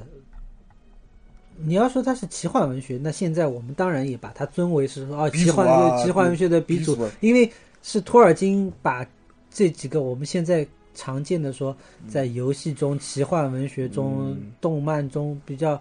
这个耳熟能详的一些名词，对对对对，几个几个种族都固定下来，比如说我们要有个法师，对吧？要有个矮人，要有个精灵，是吧？都这这种东西，半兽人要有一个，这这这种东西都得都得配上。你看一个团队总要有人补血吧，总要有人做人气吧？对啊，各种各样的做人强的做人强，射箭的射箭，对吧？是近战的近战，各种各样都要配好。那。以前肯定是没有的，那托尔金肯定也不是说哦，我要写一个某奇幻文学，在那个年代的时候，这个门类还没有完全就是那个时候还是还没有完全确立下来的时候，那他是第一个就是说，可能说比较成功的把这个这个原来就是西方西欧的那些民间传说中的这些东西给固定下来的。对，因为以前也有巫师，也有女巫，女巫也有这个矮人，对吧？我们。不然我们怎么会有七个小矮人啊？这个这这这些东西也都有。但是，呃，以前的民间故事，我我们虽然现在读到，他们就叫叫格林童话，格林童话。但是其实他们或者是有人写的鹅妈妈童童话这种，但但是其实一开始他们都是民间故事。那民间故事的话，它其实是不分说这个这个指导级、限制级或者怎么样的，不是这个样子。那以前有很多那种。故事其实口味蛮重的，口味蛮重，所以你现在可以看到，就是说，就是格林原童话的原本，或者或者怎么样的，就或者是你看到一些原来的那种版本的，你会看到那些故事显得就是荒唐、不合情理，或者是说特别残酷那种，那会有特别多这样的故事。呃，那这个这些民间故事从民间采集起来，被被收集的采集起来，它在整理出版的时候，那个时候其实也是。像格林那个年代，一八几几年、一七几年的那个年代，其实也是说，是这个儿童这个这个概念诞生。因为以前西西方是没有儿童这个概念，没有没有这个儿童这个概念是被塑造出来。以前的近代以后才慢慢开始有，才有这个，就是说以前根本就没有余力说啊，你小孩去读个书，你你有。三四岁了，你可以洗碗了，就可以洗碗了；该可以干活就可以干活。你该帮我了，就是说到社会发展到一定程度，才有余力说啊，觉得小孩应该先接受一点教育，而且就是说家里要有钱来供他来接受这个教育，那儿童这个这个才诞生。那么要教育教育作用要怎么办？那么要有上学，要有童话各种东西来来来塑造这些孩子，那才会有特别那那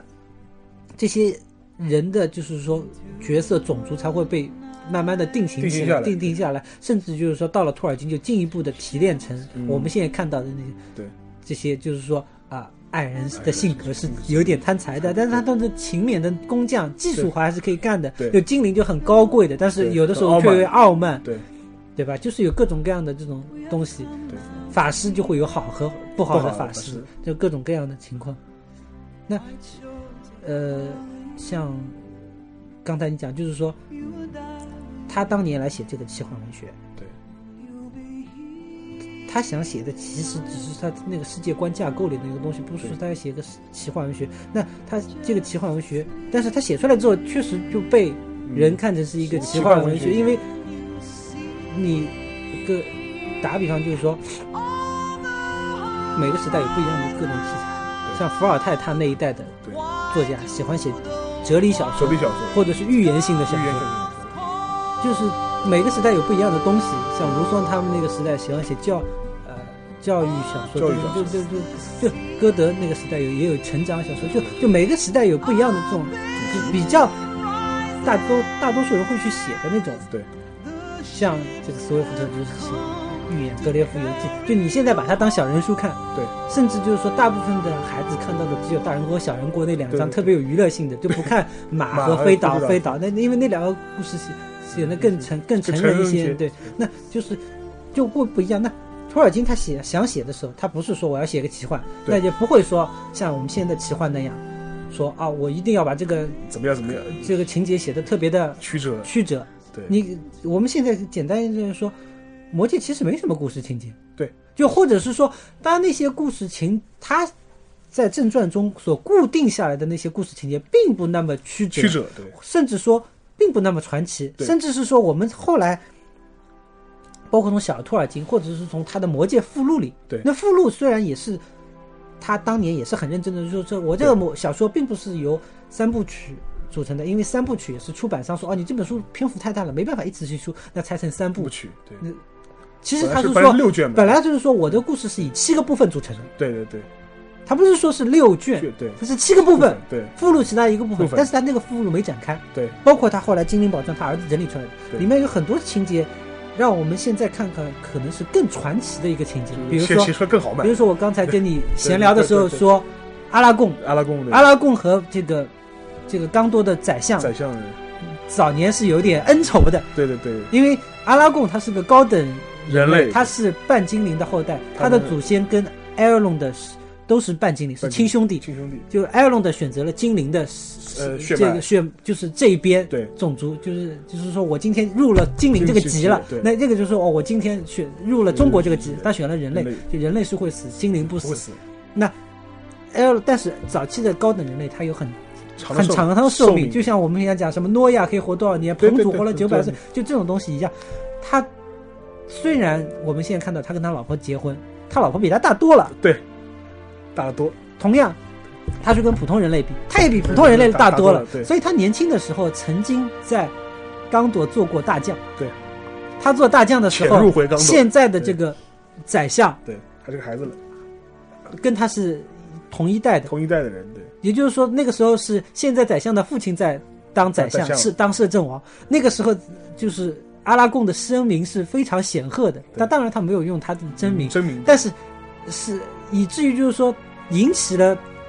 这个太子的这个嫉妒，嫉妒，就我要登基了，然后你的这个名头比我还大，对，所以后来阿拉贡就离开了。离。开了，那所以现在有很多同人小说都会去选择这段来做演绎或怎么样，嗯就是说，以至于在《魔戒》附录里就写了一个，就是说，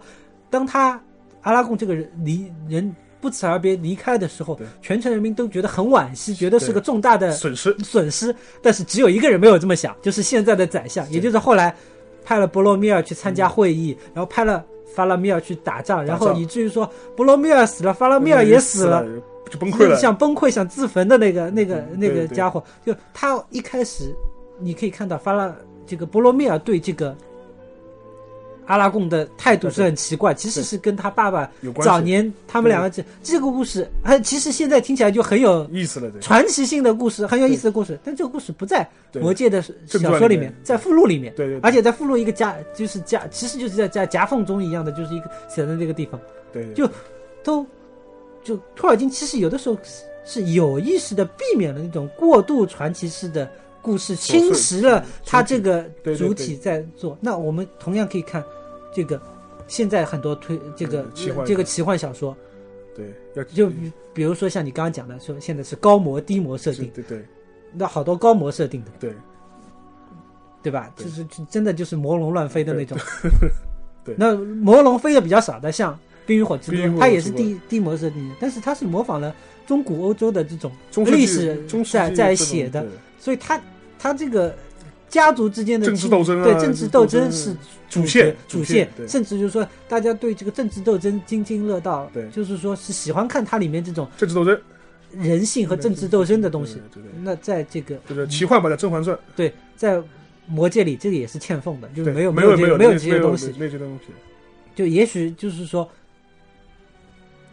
所以我们现在是以后见后者后来者的眼光去 cover 这个魔戒，我觉得是很难的。他他没有说我要写一个奇幻，对也没有说我要故意去迎合呃怎么样的作者要写一个这个对这，比如说他之前写《霍比特人》已经大获成功了，儿童版本对写的大获成功了，他为什么以至于他后来写魔戒的时候，为什么要要去把它写的这么沉重、对黑暗？对是甚至就是说，他花了这么大篇幅去写一个，现在我们看了这么多勾心斗角的故事，这么多什么好这种电影，我们现在电影的技法把我们已经胃胃口都惯坏了。我们我们时刻都期盼着，就一个好人突然间黑化了，黑化了没错，然后然后这这挥刀一枪，然后就把自己的人给杀了，这种这种情节。但是在那个里面就欠奉。对，甚至是说，我们简单的用一句话来讲魔戒，就是说一个诱惑的故事。对，你刚才也讲到了，魔戒这个戒指没什么用，只能隐个身、长个寿，寿，然后戴上了魔戒之后，只会只会被风龙看见，然后被追追杀杀，然后被捅一刀。对所以说，其实托尔金想讲的，其实还就是一个人心的一个，宗教意义上的这个诱惑、试炼的这个这么一个故事在讲。对对对，而且实际上你前面也提到，就说是你看托尔金他在正呃在那个《魔戒正传》之后，他有有一个很长的一个附录，他有他讲了几个家族的谱系，也讲了很多这种编年史的这种东西，甚至基于他原来语言学的这种功底，还还编了一个像语言学字典一样的一个翻译翻译翻译翻译语言整个都造整个整个都造出来了，就说给你感觉他的想法，他是真的是要通过他呃一他的文学创作去构建一个呃一个去构一个世界，去构建一个世界，是一个然然后去写一部关于这个世界的史诗。然后，但是他像他这种做法，其实说实话，就是说是呃是最近呃最近可能几十年的呃呃奇幻文学也好，或者类似的这种呃题材的文学也好，已经是不大会有人再去尝试做这种事情了。我觉得我个人的一个印象，他说这不光是文学上是有这样一个体现，其实在整个一个呃人就是呃整个一个呃人类的一个知识生产的过程中都是这样子，就哪怕你是在做呃各种各样其他类型的这种研究也好，已经越来越越来越多的人是告别了宏大叙述的这样一个时代了，就基本上已离离这个时代远去了。就是哪怕是在呃幻想小说或者文学创作这种过程中，也是，就基本上很少有人再去想到或去努力要去做一这样子像托尔金当年做过的这样一种事情。我就我不知道沈沈颖就是你你自己就是作为一个就是也算是一个呃业内吧，就是你自己对这样一个文学创作的这样一个倾向是不是也有一个类似的看法呢？或者你怎么看这样一个倾向呢？嗯，就奇幻这个嗯东西来说，你是说呃像托尔金式的宏大对是没有了，没有了，对。但是别的宏大还是有，像《时光之轮》也是可以写好多十十几卷的那种，但是他这种宏大，他是或者是像国内像九州一样的，但就是说他需要写出更多的故事来，他需要把这个架构、整个世界观还是要得，就是说这个世界观还是要有的。对不但是嗯。像托尔金，他他就是属于这个语言宅，对。所以他会很认真的去把这个语言给编造出来。就现在绝对是没有一个嗯对。这个去把这个语言言再去去编一下对，而且是这个语言是要能真的是说现在可以用的。可以能就可以可以可以说成一个体系可以用的，对。那就很少有。你可以在这种奇幻科幻的题材中就都不太有，像科幻里面《星际迷航》里有克林贡语，克林贡语，他是特地找了个语言学家来写，但是他之前这个、呃这个东西也是说是不那么多，因为电视剧里用到的特别少。到大后来他要拍电影版的时候，他才会去特别找个专家再把这个语言再完完善就是说全部写写完，因为可能只本来只要有一两个词、一两个对话，就是 凸显一下你的意外星的那种特色就行了。那后来要把这个完善，那才会把这个东西建构好。但是确实，你要说真的要下血本去建构一个人造语言，然后要让这个东西确实能用，那托尔金是说一人之力，他真的是做出来的。就比对那人家星际迷航是很大一个项项目对对，是一个项目。他虽然是找一个语言学家来做，但是他要有资本来做这个事情。托尔金真的就是像个没事没事，嗯，宅男一样的，就是他自己在做这个，他乐此不疲，甚至他的谱系。对现在、呃这个像《冰与火之歌》，因为它是讲家族的这种，也会有谱系，但是托尔金的谱系跟还不一样，不就不一样，还不一样，就是有的时候有些人创造的谱系只是个背景，对，而托尔金这个谱系，他他甚至就是想好就是这一代啊可能会发生些什么，那一代会发生什么？会他会把这个事情写的很很很很琐碎，就是就他呃就是做的这个事情，用比较就我们现在看得到的例子来说，就像是我们现在看到的霍比特人的电影里，对，在霍比特的小说里面，十三个矮人是没有什么特别明显显的特征的，对除了这个邦博士各种胖胖子胖子是讲过了，别的东西就是说，简单的讲，可能说他是说呃，菲利 Kitty 他们是最年轻的啊，这个稍微介绍一下但是别的人的背景你不知道对就没有介绍。但是你可以在霍比特人里面就是看到了，就是说这几个人分成不一样的组，对这几个人是矿工，对对吧？这几个人是是是是商人，商人，这几个人是就原来就是战士，战士或者是当当就是说比较政府里面，对对政府里面，你看看德瓦林和巴林，公务员，对，一个公务员，你看公务员和战士，你看对吧？然后。格罗隐他们一家是商人，商人，你可以看到在第二部的那个掏钱掏钱掏钱的时候，他就是说我不高兴掏钱，我还没有看到什么利益呢，我我投资没有回报，对，投资没有回报，这个就是 这个这个人就是就是嗯对，商人对吧？然后矿工，你可以看到就是各种各样的就是明显的就是，因为在小说中你只要说啊十三个矮人，对，但在画面中你不能是十三个矮人来搪塞，那十三个矮人怎怎么让人家分清楚？其实他还是花了很多力气，对对对。来来处理这个事情，托尔金也是一样。他平常做这个东西的时候，他不是说啊，我今天是呃这个写直接就写你这个人，他是先把你这个环境全设定好了，对，才会想这样的环境中可以长出怎么样的人来。对对对，那这个人就显然就会，我觉得至少要鲜活很多。对，不是说你完全无来由的，他所有的特性都可以反映在他的整个环境环境当中去。这也是就是你看那个小说原著的时候，也是会有一种。呃，就是你你会有一种是在读一段真实历史的这种沉重感，以至于就是说你会去，呃，你看过你看过那个六剑本之后，再去翻再会去翻他那个附录的话，你可以很多事情可以对起来。对，你可以翻你可以翻回来去看他原著之中很多经历，就比如说。拿霍比特人做举例子，你可以看到他们都灵这一家族是怎么来，怎么回事，怎么回事？那个索林他怎么样？对，一步步黑化，他为什么会是这样？就说是，但是但是反过去翻那个六卷本的那个附录里面，他有他有专门一章就是讲那个都灵他们一族的这个经历是故事谱系是什么样子。这样的话，你就可以对起来了。对，就这个创作过程中，你就会发现，实际上他就是像像托尔金，他对整个他一个小说的设定其实是非常大。甚至我不知道神谕你有没是不是了解，我甚至我怀疑是不是他有很多东东西根本就没来没有来得及写完，因为确实没有写完，因为因为就因为就我们前面讲过他的一个一个一个开篇的一个一个东西之外，就是说是呃大陆的构成之外，其实他有很多这个即便是中州这块大陆，他有很多地方都根本没有写到，对，没写到，完全没有写到，他他是他那个他自己画的地图里面有标书，有标识，但是没有根本来没有来，也许就是说。提到一点点说这个地方的东面是什么，但是只是说作为别的地方的介绍来讲的，但是这个地方有没有什么故事，好像确实没有被提，没有来得及，没有来得及。被提到，就是然后以至于，比方说在在中州之外，还有东面，其实还有一块大陆，对，就但是基本上就没有没有没有就完全没有故事都发生在中州大陆的西北角，对，就没有再往别的地方去，因为东面和南面，他就稍微就简单讲一下，就是说是。是这个 model 的盟军是东夷和南蛮，就然后就你可以在大这个电影中看到，就是猛犸象，然后上面奇形怪状，像非洲人一样涂满了这种奇怪的颜色，然后然后黑乎乎的黑乎乎的人看起来就是有色人种，然后是那里在射箭，呃，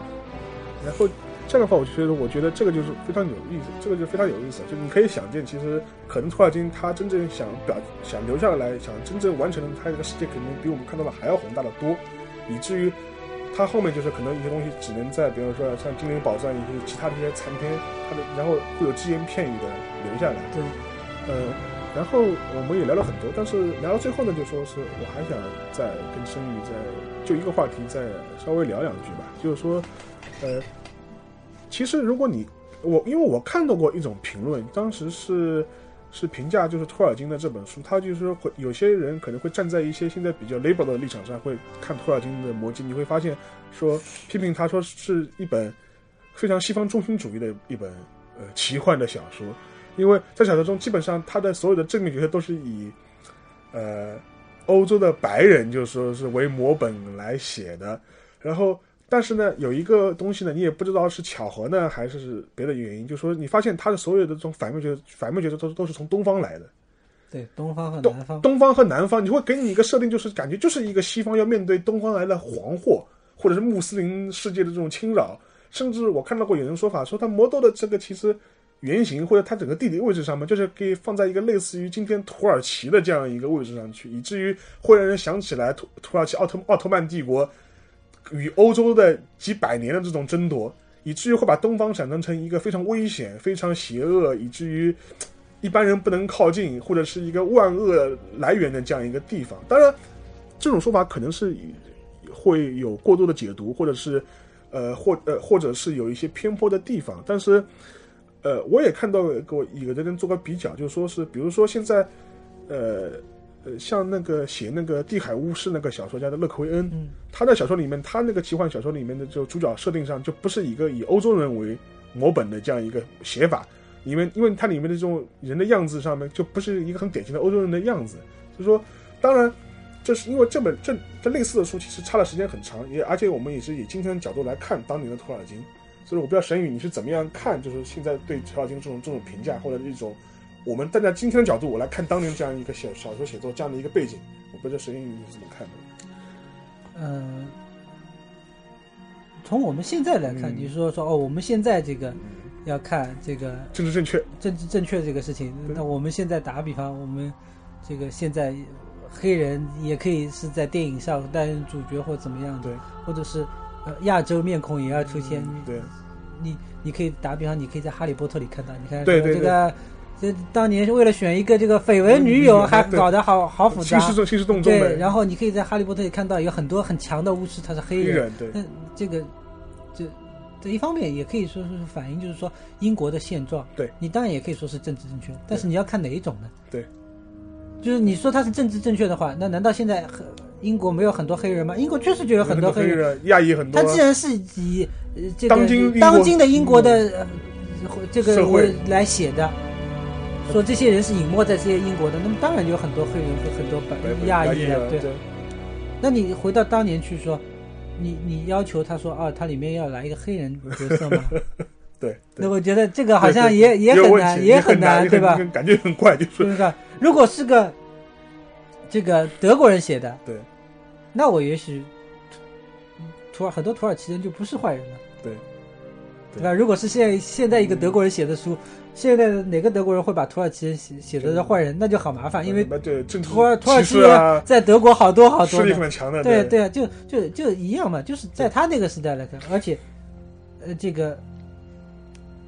托尔金他自己也不是说是这个嗯，英国土生土长，他他在南非，对对对。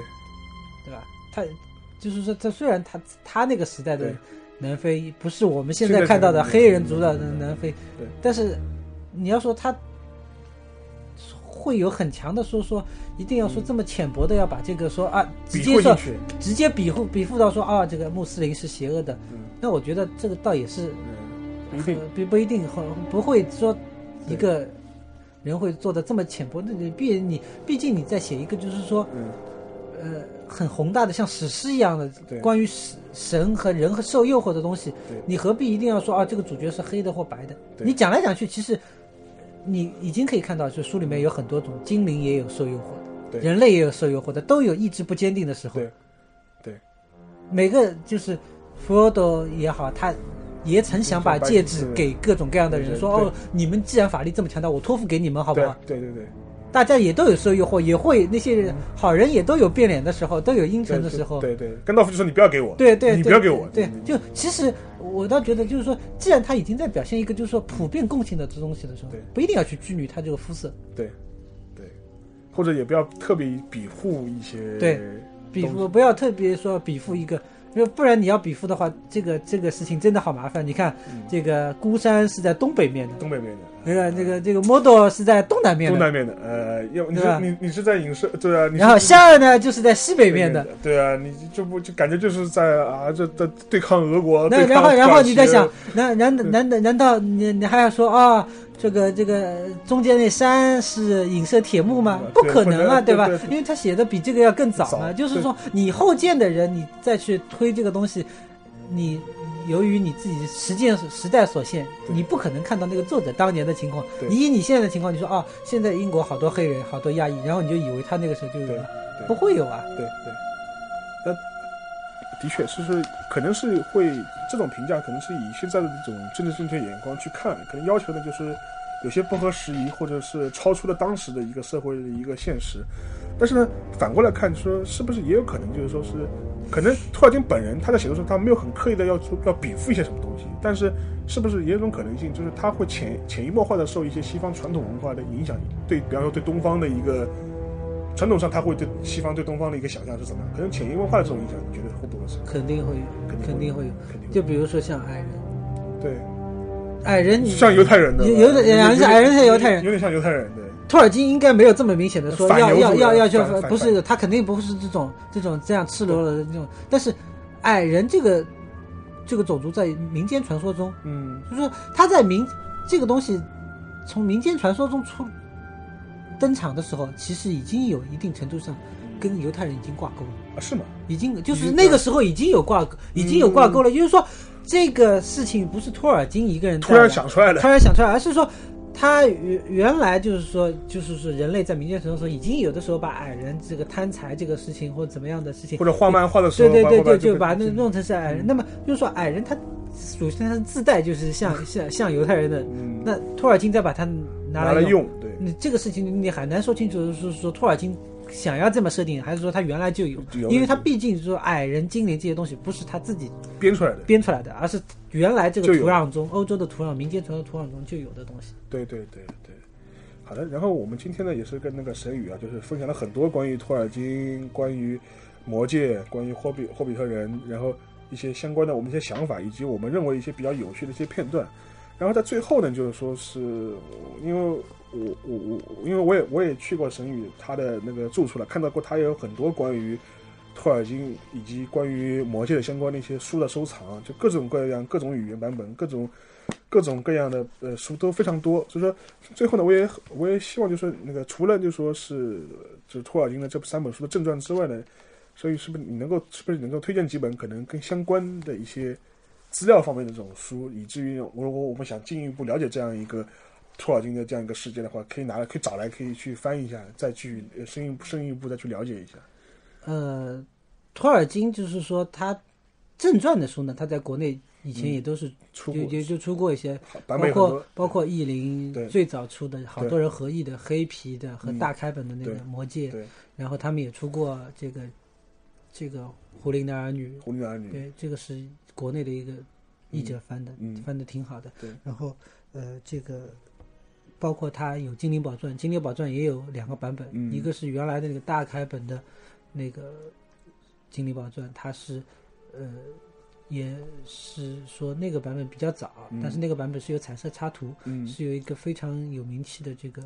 给托尔金画插画的插画家 Ted Smith 画的，嗯。就是他们嗯，就是说那个，但是他那个译本呢，确实有些问题，所以后来译林出版社嗯出过一个黑皮的《精灵宝钻》，是嗯请了这个台湾的译者嗯。来翻的，因为台湾当时就是说朱学恒他翻译的那个《魔戒》是在。当时只有译林版可比较的时候，那朱学恒版是肯定是更靠谱的，因为是一个粉丝粉丝对来发愿来翻，那么年轻人他对奇幻文学更有了解和接触的时候，那翻出来肯定比我们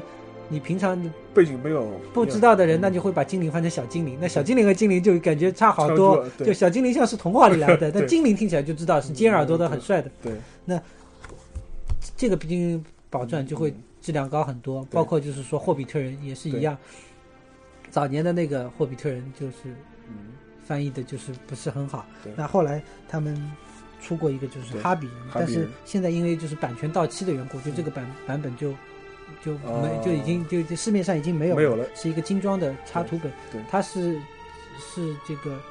有注释，它嗯。这个是带有非常详详细的注释它那个注释有些注释就是也许不是说你一般读者需要的注释，对所以有一些比较深的注，他或者是他会告诉你啊，在某一版里面，这个托尔金修改了他的这个描述，因为因为托尔金他对霍比特人是有做过修改的，因为对魔戒诞生之后，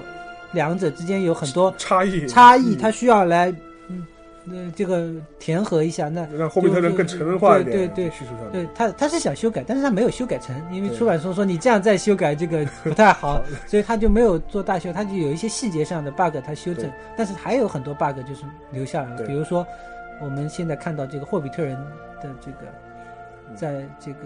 幽暗密林里面有一有一个话，就是说菲利是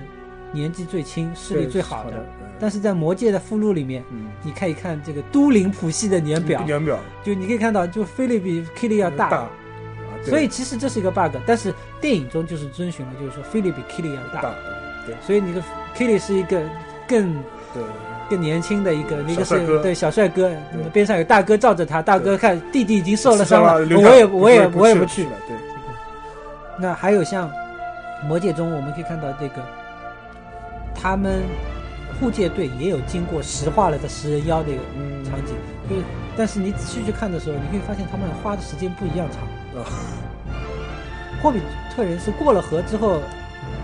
不久就在这个树丛里对，看到了就篝火、篝火食人妖和篝火，但是魔界就花了好久时间才到。因为为什么呢？因为霍比特人他是个童话故事，他也是写一年时间，对。魔戒也是写写一年时间魔戒一年时间发生了这这么多三三本书的事情，对霍比特人他好多事情就比较简单的就交代了，对，那是。就相当于在这个时间里面，这个地被撑大了，撑大了，撑大了，但对。那他没有的时候就来不及来弥补，还是留一些 bug 在那里。对，那这个所以说会有这这些东西就会有很多就是嗯。给很多研究者就是提供空间，提供空间，就是比如说怎么帮他这个东西来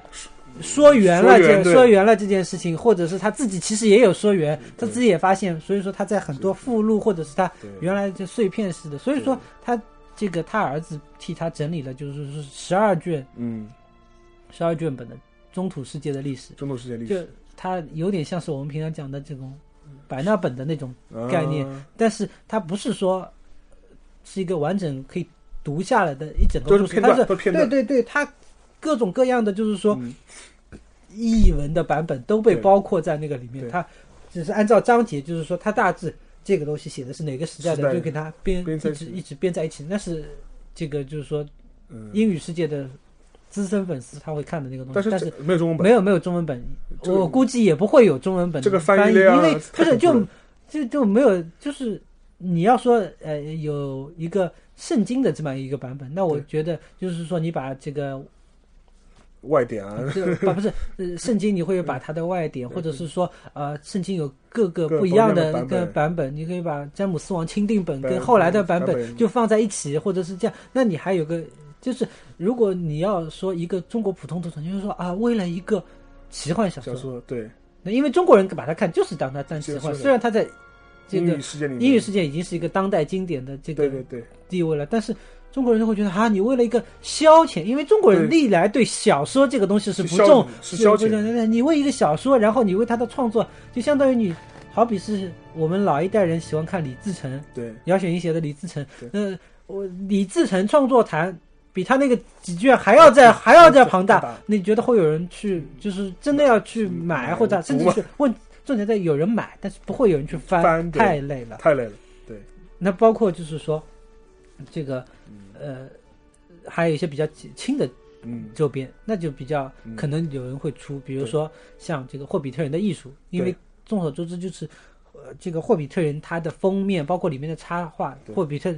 就是说它里面那些造型，对，托尔金都是自己有画过的，包括那个地图、那个藏宝图、那个月亮文字怎么设计，都是他自己画过的。对，当时的封面也是他自己画的。那他对这个东西是有那个，那他创作的时候，他有没有跟这个后来的这个世界？因为他画霍比特人的时候，其实他脑子里。呃一些上古的一些传说故事已经已经有些成型了，比如说说我们可以在他画的这个这个精灵王的这个王宫，幽暗密林里的精灵王的王宫，斯兰多伊的王宫里面对的那个外形，你可以看他画，你可以想到他在上上古古上上古古在第一季里的，就是两个比较有名气的刚多林和 Nagus 隆的，他的这个这个精，他那个 Nagus 的他那个精灵的这个城池的样子、外形，就跟就跟现在这个是比较接近的。接近的，就是是是有一些照照应的东西在里面。其实那个画就就别，你可以看他他几稿的改改动，你可以看可以看跟他后来的一些描述，你可以看出就是就是这个东西，也许大陆就是会出霍比特人的艺术，还有像这个霍比特人的这个地图，地图，因为这个他这个。发生的事情这么多，然后你在魔魔界中你就发生了这么多，你先去了哪，再去了哪，这个东西是这个的，所以说地图也许我们现在看到的都是在书里面说的一个很小的但是在就是 Harper Collins 他这个主导的这个欧美市场，它是有真的就是有地图测试单独单独出来的甚至它有好多个版本在。因为那个谷歌它做过一个那个中途的一个地图的一个软件，Google Earth 上面它做过它它做过中途对呃，Google Made Earth，对你可点进去直接对看那个它那个是跟从电影里来的，但是之前原来就是也是有这个对对对。这个地图的，所所以说这个地图在欧美市场，欧美市场它其实细分的相当厉害。对，就一个霍比特人，它可能有十几个版本，十几个版，就一个霍比特人有十几个版本，各种各样包装的，就是那种廉价的、超超市版的特别小的，然后普通瓶装的，然后有电影封面的，对。就甚至哈珀·柯林斯，他原来就是跟电影公司他们是有一定合作的。那原来这个当彼得·杰克逊说这个电影是要拍两部曲的时候，他就把他的这个小说就编成了两本，两本。两本他有一个含套装的，但是这个版本后来就消失匿因为又迹了，被坑了，又被坑了，因为电影公司说我要把这个拍第三集，就被坑了，这就很难，这个这个这个版本后来就不太有了。对。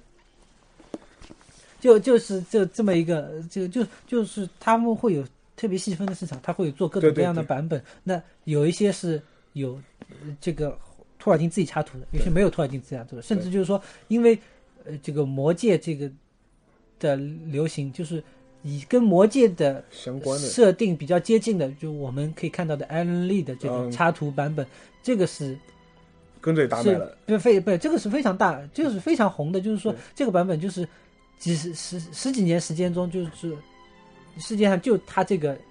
这个版本是非常好销的，除了就跟托尔金自己的那个霍比特人那个比，但霍比特人是有插图，插图的，托尔金自己没有给魔戒画插图，那个我们看到的，所以说后来到这个，而且他跟电影又是相非常相关，因为艾伦利和这个 Howie 他们两个人是这个嗯，电影的这个幕后工程工程之一。那他做了设定之后，就是说他这个版本其实很长一段时间就固定了人对对对那个东西的想象，对那个东西的想象，甚至是说以他这个这个底本为原型，电影这个东西底本为原型的这种游戏啦、玩嗯魔偶啦、全玩具啊，都是这个样子。所以说哈珀·柯林斯也是，就是说很久时间都没有推出过，就是说托尔金以外或者是艾伦利他们以外的这个画家。然后他们今去年去年一三年一二年的时候又出了一个就年轻的八六八六年还不是几几年，嗯反正就是非常年轻的嗯这个这个英国的女的插画师的新画的设新设计的。嗯那他因为他是在后魔界时代，虽然他出的是一个霍比特人对，而且这个霍比特人因为他是个童话，对。那你用艾伦利的那种，艾伦利的其实还是比较呃严肃肃肃穆的，就是那种风格，其实孩子们不一定对未未必会喜欢，所以他们会有一个比较萌蠢的这个插画本来出来，就是他们也是很少来接受说啊一个年轻的年轻的作者在这个作画家以前都没画过别的什么其他大的东西，他他们来接受他来画一个这样的一个作品，就是欧美还是有一些这样的，但是就是说国内翻译的确实是不多。不多。对，以后可能会出地图和对，霍比特人的艺术，但是你要看到说煌煌十二卷的真实世界的历史，只能去看英文版，对，只能去看英文版，英文版还有个附录，它单独有一本附录，第十三部，对对所以我特别长，就就这种东西就就就是就不可能去看到，甚至哈珀·柯林斯还出了很厚很厚的他的就是导读或者导引之类的导引的书。是导引的书，那也是很厚很厚的，就根本你就或者是还有托尔金的年表，这这这这个根本就是那个，所以说你一般的读者，你去看这个你就没有必要，然后因为又都是英文，都没有翻译过来，所以一般的读者可以去看的话，其实有一个比较有意思的这个书就是《中土地图集》。哦，《中土地图集》这个是版本还是比较有意思的。对，就是它虽然不是官方的，对，就是很多这个书你可以看到有一个长得像中文的约束的数的数字的那个对托尔金基金会的那个符号，对就它是经过授授权的书都会有这个。但像我现在讲的这个中土地图集嗯是没有这个授授权的。那它这个好在哪呢？就是说它基本上就是把所有的这个我们现在可以看到《精灵宝钻》《霍比特人》还有《魔戒》里面的故事的形成都有帮你仔细的画下来。对虽然它没有经过托尔金基金会的允许，对但是它这个版本是让小托审定过的。啊，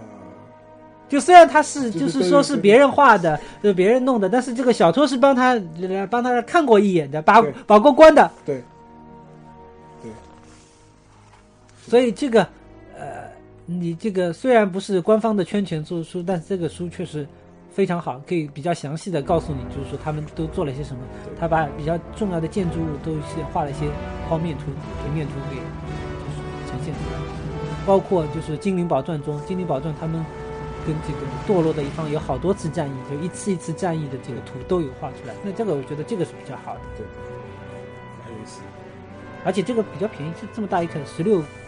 开的这个可能便宜的时候可能只要九十几块钱。对，二十五美在亚马逊上，中国亚马逊上卖的时候就反正就在一百块钱上下。嗯，对对对，这倒是如果感兴趣就是因为因为你你只是看魔戒后面附着那个小图，然后你有的时候比较累，你知道吧？不知然后道看到对对对对，它这个就会比较详细。其他的话，你你要说中文世界里嗯说比较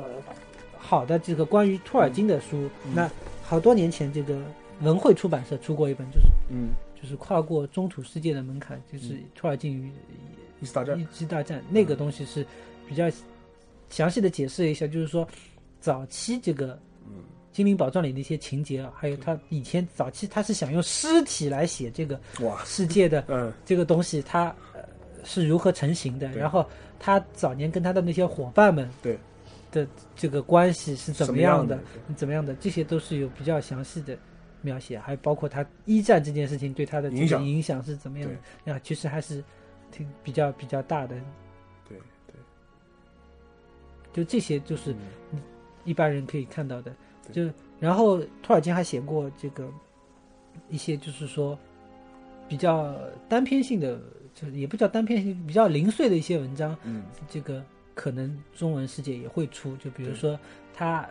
每年这个。都会给自己的孩子寄个明信片之类的，他那个哦明信片是自己自己写自己画的，啊，那那圣诞这个他就是圣诞老，现在翻成叫圣诞老爸集，它嗯。它里面有一个，呃，就是这么一个就是家书，但是他们现在又有画，就非常好的那种。对。呃这个东西就以后是会会出会出版的。现在台湾已经有，出有出版了，嗯。大陆也会也会出版这个，就是这种是比较周边的侧面的描写的。对然后早年就是说，在译林社出版《魔戒》的时代的时候，上海译文出版社也是签过一个嗯。呃，这个这个托尔金的一个奇幻集子的叫《罗弗兰登》，它嗯。就是一个黄黄的一个封面，但是那个书其实有一些是比较重要的篇嗯。目，就是说你可以呃看到，就是说比较有意思的角角色，比如说在《魔戒》，刚才你也讲，《魔戒》的电影和小说有什么不一样？《魔戒》的小说的第一部中出现一个汤姆·庞巴迪尔这个人，嗯对，这个人就在霍比特电影电对在电影里是是没有这个角色的，因为这个人很难解释，像 bug 一样的存在在那里。对，因为霍比挂了之后就回来，这个霍霍比特人把他称为就是没有父父亲的人，就是他是他是一个人，但是他又不是人类的祖祖先祖先，他他下面没有说他生出很多小孩来，他就是一个很奇怪的一个人。对，那虽然他有太太，但是就是他就是一个 bug 一样的人类，就好像是就相当于是人类诞生的时候一开始嗯有就有了这个人，然后人类祖先，然后人类的祖先自顾自的繁衍了出来很多人类，然后然后他就是在那里自顾自的，生活下来，然后到现在都没有死，对，就一直都没有死，对，这显然超出了一般正常，即使是高等人类也没有活这么久的，你知道吧？就创世之后到现在，那他就是个 bug，那么在在电影中就没有出现没，有出现，但是在这个罗弗兰登这个集子里面，就是有汤姆庞瓦迪尔之歌，它有这么一个哦东西在里面，就是说，其实他早年有这么东西，但是他融进魔界里之后，这个角色因为很难被很好的消化，娱乐工业所消化，这个东西就被吐出来了，就又被很多角色就是说，在托尔金的世界里，其实这个世界是驳杂的，很庞不是说是说啊造的很完善、非常完美的，对。但是他为了把这个东西给更嗯更简单更简单的让一般人展示出来，这些东西都被消掉了。对对。就其实你看到的托尔金世界，不是简单的这个你现在电影中看到的东西。当然，电影中为了顾全角色，比如说他说哦，只有男人没有女人不好看看，编个女人人角色出来，，就没有恋爱不好看，编个角恋爱角色出来。，那那这个东西那是另外一回事情，但是其实托尔金还是有一些就是说比较驳杂的创作，你可以看到，就是这个甚至就是说像这个比尔博最后的诗歌，嗯，就这个东西，他本来是可能是想加在魔戒，但是没有加进去，没有加进去。哈珀克雷斯也会骗钱的把它单独注水注成注成一个很嗯很很厚的，因为就是后来就是 Bilbo 也是去上西天了，上西天了，对啊。上西天了，上西天了，对，他也是上一任的持戒人，他就上西天去了。嗯，他也有留下一些东西。那这个东西，像这个诗，就是他们就单独拿出来把它作为出版，因为几十年之后骗钱，骗钱是他觉得这个东西是很很可以赚钱的东西。对，那各种西方各种这种说解释托尔金的，那就更更多了托尔金的传记，对，甚至会有专书来介绍托尔金中洲世界的植物，嗯真的有介绍这个这个中洲世界的植物，呃 就是说这个植物，因为呃，托尔金不会说这个所有的植物都是 中洲独有的，对对吧？如果是中洲全部都是中洲独有，那就跟外星没没无异了。他本来就想写一个是关于地球地球和哦地球的事情，那那就无异。那么所以说有很多植物就是现在英国常见的东西了，呃，就所以你可以看到的植物，啊，这个所以养养活了一群人，对，养活就养活一群，他就都有编各种各样的东西在那里，甚至会有人给整个霍比特人和魔戒的故事写编年历的，就是说嗯。这一天年谱。对出现在故事情节中的哪几个主要人，出生了。他们做了些什么事？不是出生，就他们到了哪，像行事历一样对，对对。对起居注一样。的，对对，他们到了哪里，见了哪些人，谈了哪些，对，就这种东西也是有人编的，就这个是比较多的。但是你也可以想到说，之所以能够出这么多东西，然后养活这么多人，也是主要也是因为托尔金他整个一个世界观的构建出来，对，他能扩展出这么个庞庞大世界观，容纳这一切东西。容纳，而且是就是说这个东西是要体系够驳杂，然后重点在于他要挂。对，如果他有生之年把这个东西全写完了，那后面那也很累了。对，就是要有留下余地，让大家来想象来想象和诠释，来，你不能一个人把饭全吃完啊，我们也要有饭吃。对对这个就所以这就留下了很多，比如说像特地有现在有这种写写精灵语的书。对。就就像我们现在可以看克林贡语都有词词都有词典克林贡语有哈哈姆雷特一样的，精灵语也有精灵语教程。嗯，就现在你可以在所以说电影里电影里看到电影里看到那些那些精灵语，就真的是按照那个对对对他的就可对克他的他的共他的构想来来写因为他提供了一套可以与之操作的操作的东东西在那里，那么你就可以来这个了。对对对，我们今天也是聊了非常多，而且也讲了很多那个，尤其在最后一段讲了很多这种我们能够看到的有中文的或者原版的一些书籍啊，呃，所以说因为呃。因为整个一个托尔金的世界非常庞杂，我们即便虽然聊了很久，但是也有很多地方没有涉及到。我相信呢，我们除除了就是说是，呃，最近上映那部电影之外，他可能明年还他那么肯定他明年还要再出第三部，对呃然后因为第二部的结尾，就说剧透一下也无妨，就看见那条龙啊吐着火奔向了那个河谷镇去了，就就但但所以第三，而而且第三部最后肯定是有一个五军大战的一个一个场。现在第二，现在等于就是说，在原著中并没有说把嗯。白道会他们去进攻废墟，对白道会。就对，就就反正就是一嗯一帮老头子一帮老头子，然后就是要去说啊，坏人要复兴了，要到废墟去大战一场，然后这个事情就是没有解释的，没有解释的，因为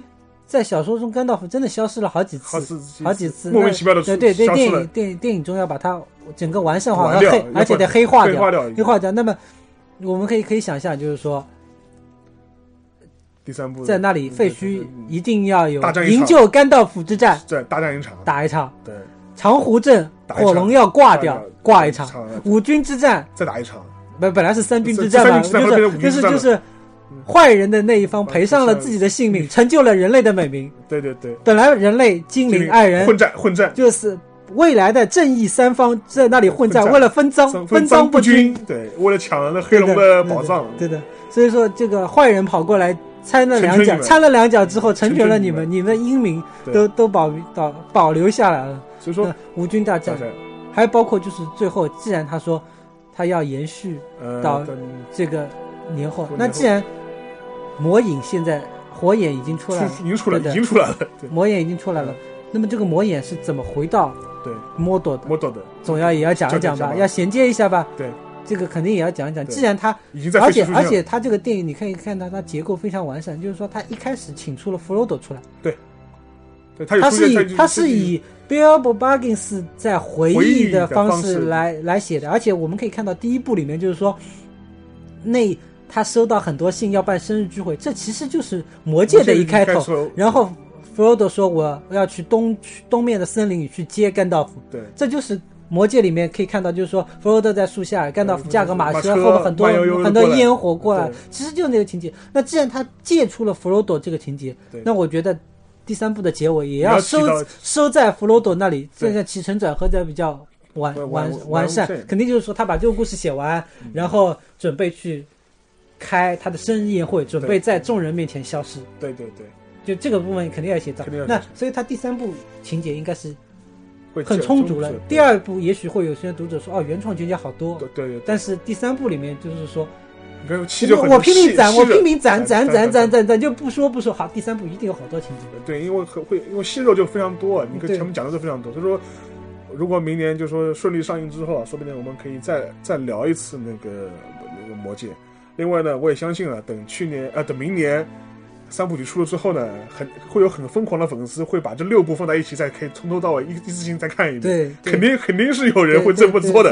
所以说，我说不定啊，说说不定看看，就说说我我到我那时候是不是有兴趣会参与类似的活动了？不知道。马拉松，马拉松是有之前是有人看《魔戒》三部曲不这个马拉松是可以这但是六部穿六部全加出就这个马拉松太夸张太夸张。但但是我他肯定会有人这么这么这么做，肯定会有人这么做。我现在就是在想，就是嗯。像《星球大战》里面嗯，这个，在《星球大战》前传拍了之后，对《星球大战》的最后末尾的时候，就是说，Skywalker 他是看着年轻的 Luke，他看着天上是有是有原来的那个 Obi 的。Wan 呃谁谁谁这个的脑头是出现的，但是后来在前传出现之后，就是黑武士的那张脸脸已经被替换成年轻的这个对这个脸了。对对，我在想，《魔戒》中会不会彼得杰克逊到后来啊，会会把这个角色去换掉？那你有，但是这个代价会比较大，也许比较难，当然你也相信现现在的这种科技技术了，我相信，因为他的因为年老的比尔博在《魔戒》中的戏份还是很多的。对的，要而且他毕竟是人是不一样的。对，因为这两，因为这两个，其实这两个故事已经你可以看到两个主观叙述不一样了。对但是其实从如果是从这种长的长的叙述拍法的话，其实《魔戒》还算好，因为《星球大战》毕竟是隔的时间太长了，对它的呃后三部和前三部隔的时间太长了，以至于当中很不协调的东西会非常科技科技太就你这你回来再看，无论你是在出任何修补版之后，你总归就觉得非常别扭，就，是就比如说像这个黑武士棉线的那个呼吸维持器，就特别奇怪特。奇特别奇怪，就是说。呃，所以说我觉得这点的话，《魔戒》倒是能够趁热打铁，把前面三部赶快给你拍完，已经算已经已经很不错了，因为你现在回过头去看，当年的圣盔谷那个场面已经太小了，太小了，太小了太小了比。如像这个之前白城前面的那一战，也也确实规模太小。就像我现在回过头去看泰坦尼克号，so what 的，我就觉得这个船 好小啊，这一看就觉得不对啊，比例不对，就确实有这样的。确确实有这个问题，所以说，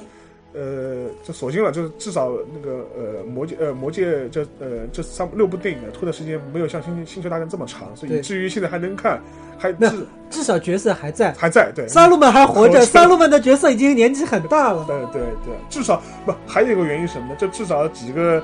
主演对身呃身身材还没有走形对，还没太严重，走心，太莱格拉斯至少看起来还行，还行对吧虽？然明显看起来就他比他爸要老一点。啊，对对，你对对打打局部的时候，一看就知道他脸上纹比他的爸，因为他确实这个角色，这个呃演员之间，雷是有差距格拉斯对比他爸好像还大个两岁，啊是吗？啊对比那个的 演演员还大个两岁。对，所以说我们也希望就是明年顺利上映之后啊，我们也希望能够看完呃这这三部曲，然后也为这个整个魔戒呢，就能够画上一个比较好的句号。当然，我们不我们不知道是不是在之后还会不会衍生出魔界的其他版本的这种影视作品，我们希望有啊。然后呢，今天也非常感谢沈宇啊，跟我们聊了这么长的时间。呃，总之呢，也希望就是说相关国内的相关的跟魔戒有关的这种书呢，也能够呃尽可能的引进吧，让我们能够看到更好的一本更多的资料。好吧，今天最后就谢谢大家，再次谢谢沈宇。